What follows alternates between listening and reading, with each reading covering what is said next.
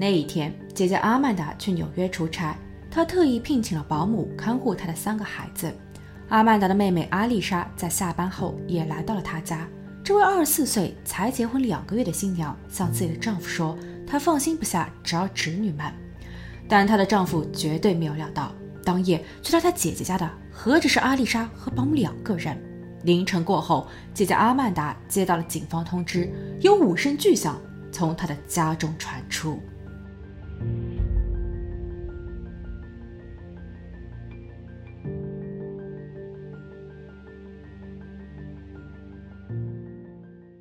Hello，大家好，我是鬼灵异。这起事件发生在华盛顿州的埃弗雷特，距离首府城市西雅图以北约三十英里。埃弗雷特拥有美国西岸最大的公共海港码头，不过让它更为出名的是波音公司的工厂，世界最大的飞机组装车间坐落于此。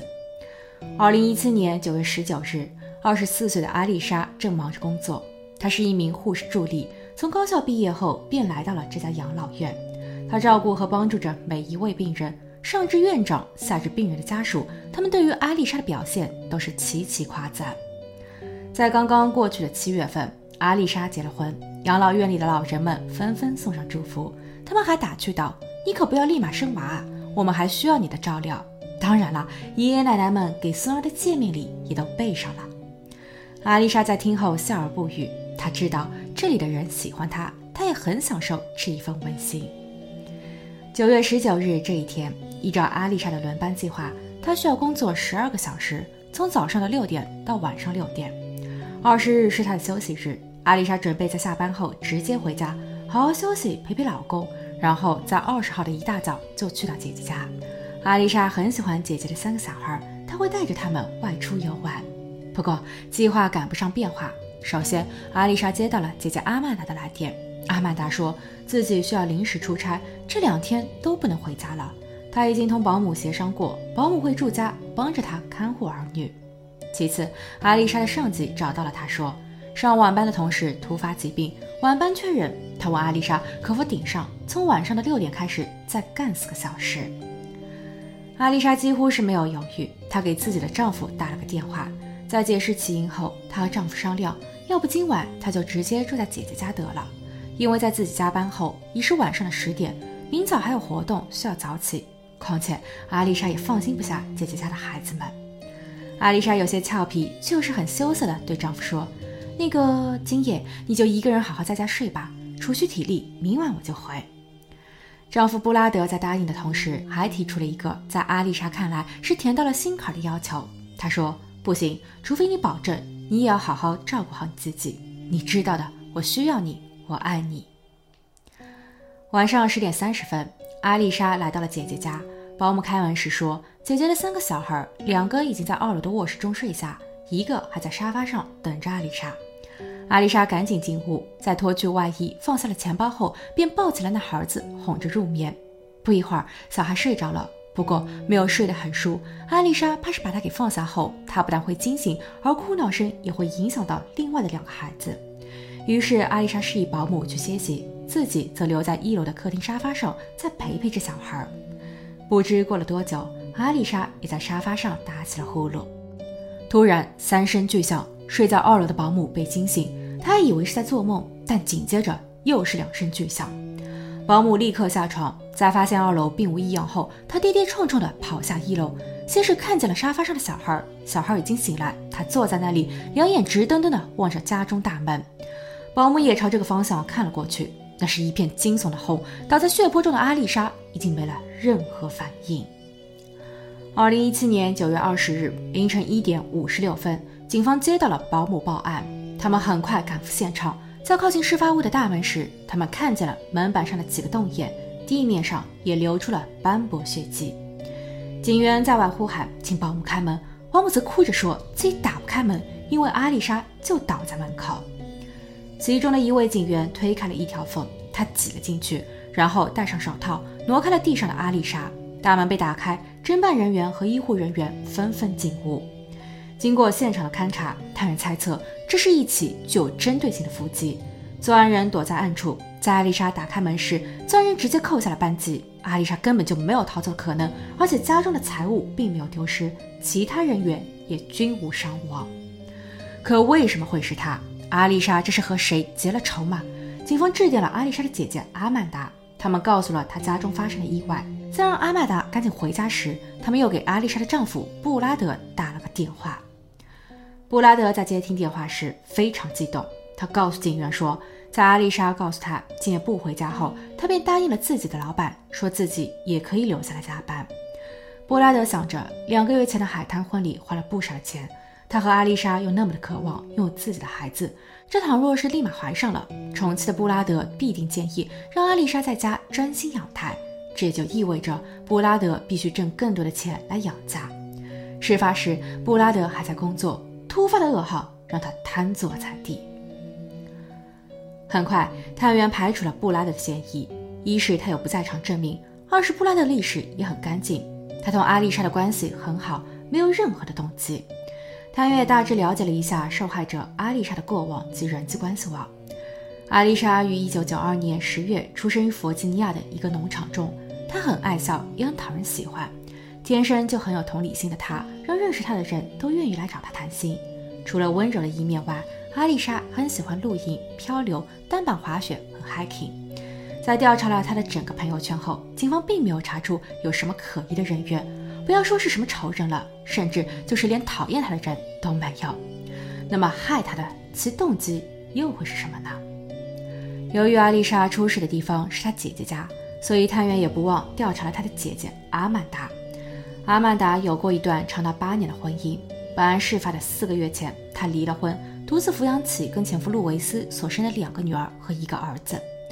话说她的前夫路维斯，他是一名退伍军人，身体强壮。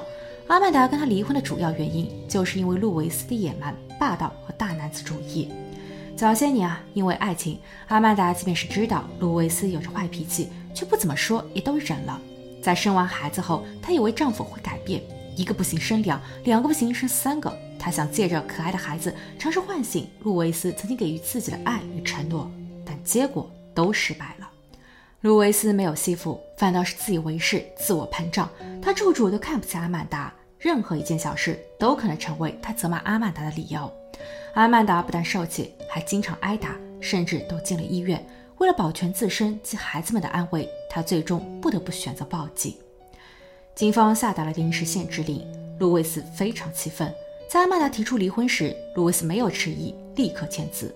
不过在后期，他依旧阴魂不散。有一天，大约是凌晨四五点的样子，路维斯在阿曼达的住宅附近徘徊，然后他尝试进屋，幸好被警醒的阿曼达发现了。还有一次，路维斯一边砸门，一边在外吼叫，说什么要让阿曼达付出离婚的代价。当时，阿曼达和儿女们都吓坏了，他们躲进衣柜。阿曼达哆嗦着给警方致电。虽然在后期，路维斯并没有被指控，不过也因此在监狱里蹲了几个晚上。在妹妹阿丽莎事件发生的仅两个月前，六月二十一日，阿曼达在工作后回家，当他刚刚把汽车停进自家的车道，熄火后打开车门时，便有一人拿着棍子砸向了他。阿曼达当即眩晕，他的视线变得模糊，虽然不清楚是谁干的，偷袭他的人跑得也很快。不过，在阿曼达的心中早已有了答案，所以这一回又是路维斯回来报复了吗？他本以为是前妻阿曼达在家，他会来开门，所以妹妹阿丽莎是被误杀的。事发屋及周边的邻里监控探头并没有拍摄或记录下可疑的车辆或人员。不过，有一位邻居告诉警员说，他曾经在听见巨响后看了看窗外，漆黑的夜里。有一个约六英尺高、穿着深色衣服的男子正在奔跑，而路维斯的身高恰好是六英尺。事发约四个小时后，清晨六点不到，探员敲响了路维斯的家门。他与自己的母亲和妹妹同住，他似乎是醒着的，很警觉的样子。探员说：“你前妻家出了事。”路维斯竟没有任何的反应，平静的像是已经知晓了一切。不过紧接着，当探员开口表示：“你的前妻阿曼达没事”时，路维斯却显得十分震惊，可他并不担心，也不询问自己的儿女是否安好，而是忙着解释，说自己什么都不知道。案发时，他正在呼呼大睡。路维斯的母亲和妹妹均作证说，路维斯在这一夜并没有出家。探员还有很多的问题想要再问问路维斯，不过他拒绝了。他说，探员没有任何的手续，也没有正当的理由在此时对自己进行提问或是逮捕。两天后，路维斯家对接的两户邻居提供了一些监控视频，他们的监控探头都刚好能够照到路维斯家的车道。参与审查了每一分钟每一秒。在帮报警说有枪击案前仅四十四分钟，凌晨的一点十二分。有一辆汽车在路维斯家家门前停下，路维斯从家中走了出来，他坐上了副驾，接着车子驶离了路维斯家。但一点三十四分，这辆陌生车又返回到了路维斯家。路维斯下车后进了屋，就再也没有出来过。车子也驶离了他家，而二十多分钟后才有了阿丽莎的不幸。所以，路维斯有着完美的不在场证明。在排除了路维斯的嫌疑后，探员只能从现场的证据着手调查。根据犯罪实验室给出的报告，现场所发现的弹壳属于俄罗斯制造，它并不独特，当地的沃尔玛超市就出售。探员走访了超市，超市的监控探头似乎也帮上了忙，他记录下了在近期购买弹药的人。从画面中可以看出，此人的身高也差不多是六英尺左右。在查阅了交易记录并同银行核查后，探员拿到了他的名字。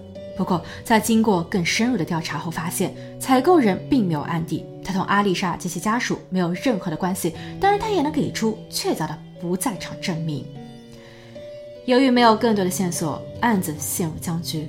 阿丽莎的姐姐阿曼达说，她被一种强烈的负罪感天天折磨，因为无论怎样，妹妹阿丽莎是在自己的家中，是在帮忙照看自己的儿女时才遭遇的不测。